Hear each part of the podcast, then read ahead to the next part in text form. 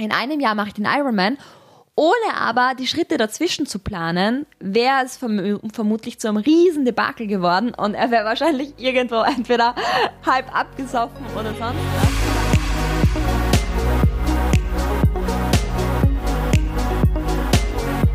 Hallo und herzlich willkommen zur heutigen Folge, in der ich drei Punkte mit dir teilen möchte, die sich im Laufe der Zeit herauskristallisiert haben und meiner Meinung nach den Unterschied machen zwischen ich erreiche mein Ziel oder ich träume nur davon. Außerdem, falls du noch nicht mitgemacht hast, gibt es ein Gewinnspiel, bei dem du ganz einfach mitmachen kannst, indem du den Podcast abonnierst und mir auf Instagram an @victoria.stephanie deine Bewertung für diesen Podcast als Screenshot schickst, um dann beim Gewinnspiel teilzunehmen und vielleicht die Apple AirPods oder den Instagram Workshop oder drei meiner Lieblingsbücher gewinnen kannst, die mir persönlich sehr viel weitergeholfen haben und mich auch immer wieder inspiriert haben und mir super interessanten neuen Input gegeben haben. Wie oft haben wir uns alle schon gesagt, wir wollen lernen oder wir wollen Sport machen, es dann aber nicht gemacht. Und das liegt ganz einfach daran, dass etwas gefehlt hat. Und mein Lieblingsbeispiel dazu ist das Beispiel von einer Freundin von mir und ich glaube, jede Frau wird verstehen können, warum ich dieses Beispiel so gern habe. Ähm, ja, und für euch Jungs, no pressure at all. Eine gute Freundin von mir, die, ich glaube, die war zu dem Zeitpunkt circa acht Jahre mit ihrem Freund zusammen und er hat sich dann irgendwann mal in den Kopf gesetzt, gut, ich mache den Ironman. Für die, die das nicht wissen, was der Ironman ist, das sind vier Kilometer Schwimmen, 180 Kilometer Radfahren und danach noch ganz entspannt mal einen Marathon laufen, also 42 Kilometer. Und es war aber nicht das Einzige, was er vorhatte, denn er wollte meiner Freundin im Ziel dann einen Antrag machen. Und ich glaube, jeder kann sich vorstellen, dass hier unter den Voraussetzungen nicht genügend zu trainieren, geschweige denn irgendwann während des Wettkampfes stehen zu bleiben, einfach keine Alternative gewesen wäre. Er hat gewusst, wofür er es macht. Er hat ein Ziel und das hat ihm so viel bedeutet. Und genau so muss es bei allem sein, was wir erreichen wollen. Es muss so attraktiv, so toll und so anziehend sein, dass es keine Alternative wäre, es nicht zu tun. Nicht alles dafür zu geben. Und wer kennt es nicht, wenn man frisch verliebt ist, was man nicht alles für seinen Schwarm dann macht. Ob das jetzt ist, dass man immer top gestylt ist oder zum Beispiel bei mir war es so, dass mein Freund immer sehr lange gearbeitet hat und wir dadurch auch uns oft einfach erst um drei in der Früh gesehen haben. Aber ich habe dann schon wieder um sechs aufstehen müssen. Und es war ganz, ganz sicher nicht immer einfach. Aber ich habe es dann halt so gemacht. Ich bin um 22 Uhr schlafen gegangen und habe mir einen Wecker gestellt, bin aufgestanden und zu ihm gefahren. Und das habe ich einfach gemacht, weil ich gewusst habe, wofür ich das mache. Und ähm, da kommen wir dann auch schon zum Punkt zwei, denn nicht immer ist es so klar, dass man weiß, was man will und auch wie man dann von dort dorthin kommt. Klar, bei mir war es einfach, einfach Wecker stellen, aufstehen, hinfahren, aber gerade bei konkreteren und komplexeren Themen ist es manchmal nicht sofort ersichtlich. Und da denke ich immer ein, ein bekanntes Sprichwort, ich kenne es aus dem Projektmanagement, das sagt, wer scheitert zu planen, der plant sein Scheitern. Und genau so ist es.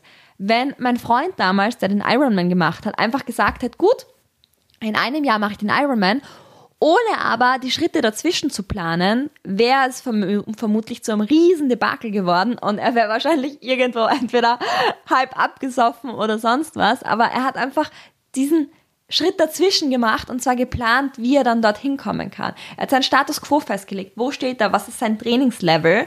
Dann hat er zu seinem Ziel geschaut und gesagt, gut, dort möchte ich hin und das dann einfach runtergebrochen. Was fehlt ihm, um dorthin zu kommen?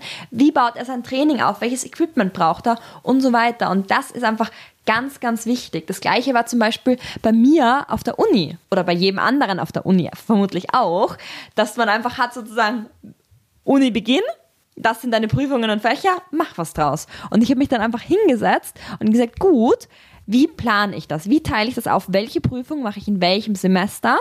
Um dann im nächsten Schritt auch das Semester zu planen. Das heißt, wie baue ich die auf? Macht es da irgendeinen Sinn, dass ich die eine Prüfung zuerst mache, die andere danach lege?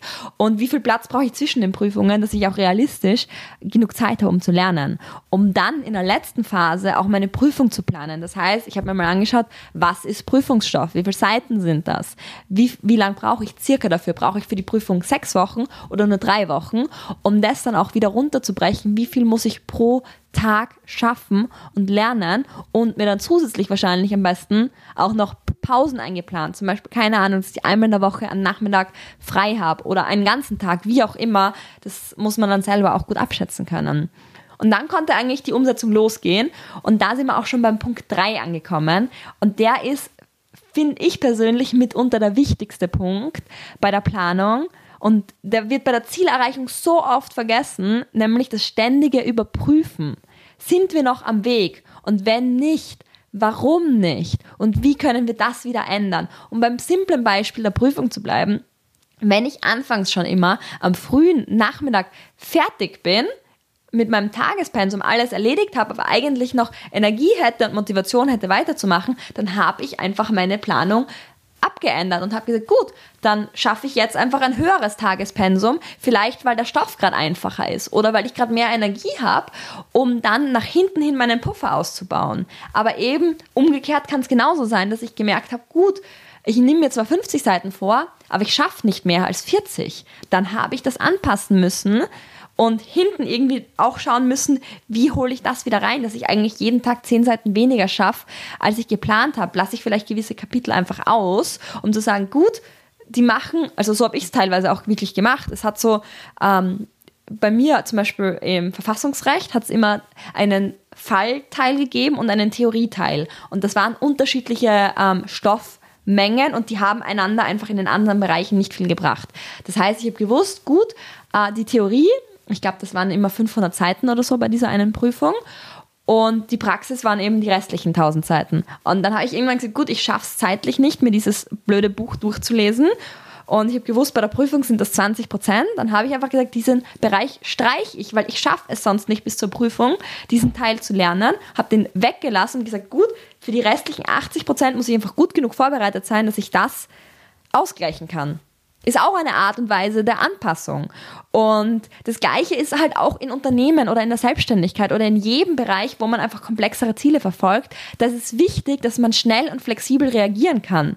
Ein Freund von mir zitiert da in dem Zusammenhang immer das Buch The Selfish Gene von Richard Dawkins und der sagt auch, es ist wichtig, sich anpassen zu können, sei es jetzt in der Natur als Pflanze oder Tier, um einfach als Spezies zu überleben oder aber einfach nur, um nicht nur zu überleben, sondern auch seine Ziele zu erleben. Und deshalb finde ich, sind diese drei Punkte für mich die, auf die ich wirklich besonderen Wert lege, wenn ich meine Ziele erreichen möchte.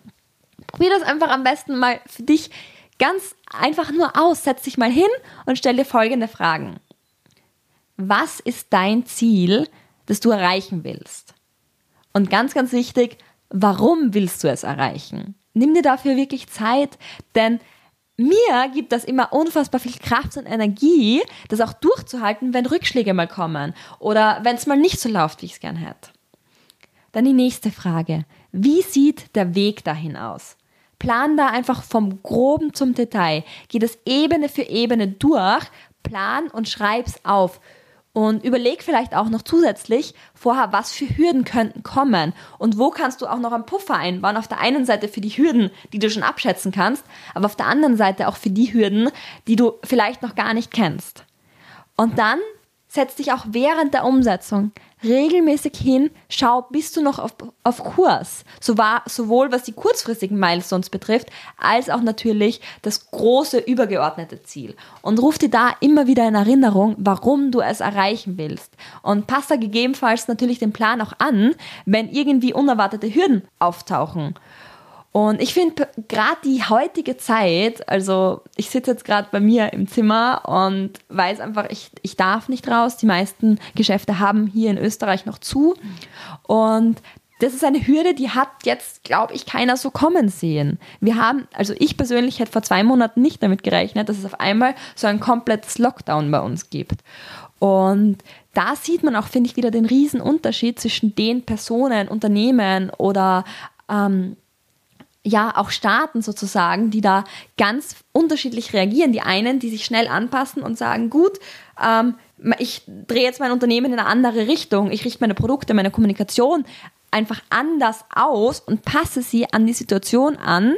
Und ich glaube, wenn wir jetzt so in einem Jahr darauf zurückblicken, wird es auch ganz signifikant sein, wer hat sich mit der Anpassung leichter getan und wer nicht. Wer ist vielleicht sogar gestärkt aus der Zeit hinausgegangen und wer, wem wurde der Wind aus den Segeln genommen und musste dann wirklich äh, sich erstmal wieder fangen, beziehungsweise manche haben es halt auch leider wirtschaftlich nicht überlebt. Und deshalb finde ich es halt echt immer ganz wichtig, sich auch diese Fragen zu stellen, wenn man wohin möchte. Und ja, ich hoffe, ich konnte dich mit dieser Folge auch inspirieren. Wenn dir die Folge gefallen hat und du noch nicht teilgenommen hast am Gewinnspiel, dann nutzt die Chance, um vielleicht die nächste Folge schon mit den AirPods hören zu können.